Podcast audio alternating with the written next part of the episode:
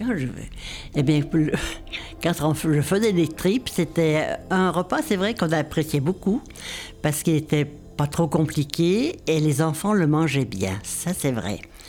Alors, la première chose, c'est que mon tripier était très sympa. Donc, il donnait, enfin, les morceaux qui, avaient, qui étaient nécessaires.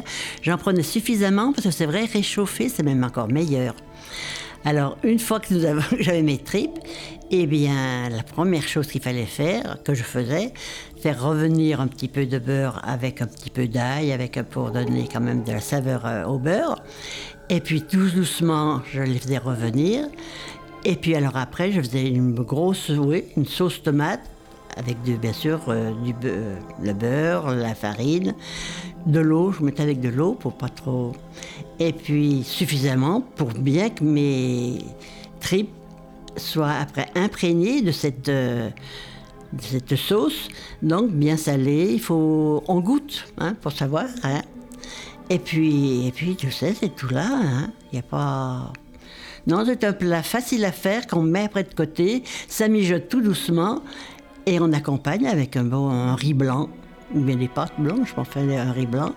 C'était très simple et chaque enfant mangeait ça avec plaisir. Et moi, j'étais bien contente de les voir manger et terminer leur assiette complète. Voilà tout, mon cher euh, Pascal. oh là là là là là là. Allez, je termine.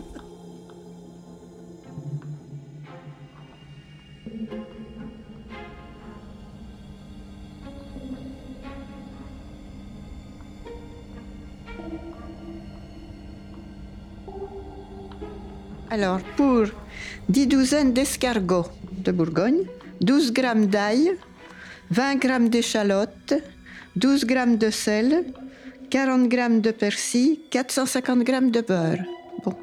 Mélangez le persil, l'ail, l'échalote et bien bien haché très fin. Dans un robot, moi je mets tout ça, je mets 450 grammes de beurre bien mouliné, le sel, un tout petit peu de poivre. Quand c'est bien bien fin, à la fin, je rajoute une goutte de ricard. C'est pour digérer. Voilà, c'est terminé. Tu mets dans les coquilles l'escargot et puis le beurre. Tu mets au four très chaud, à peu près, je sais pas, 15-20 minutes, voir quand ça grésille. Voilà, et bon appétit.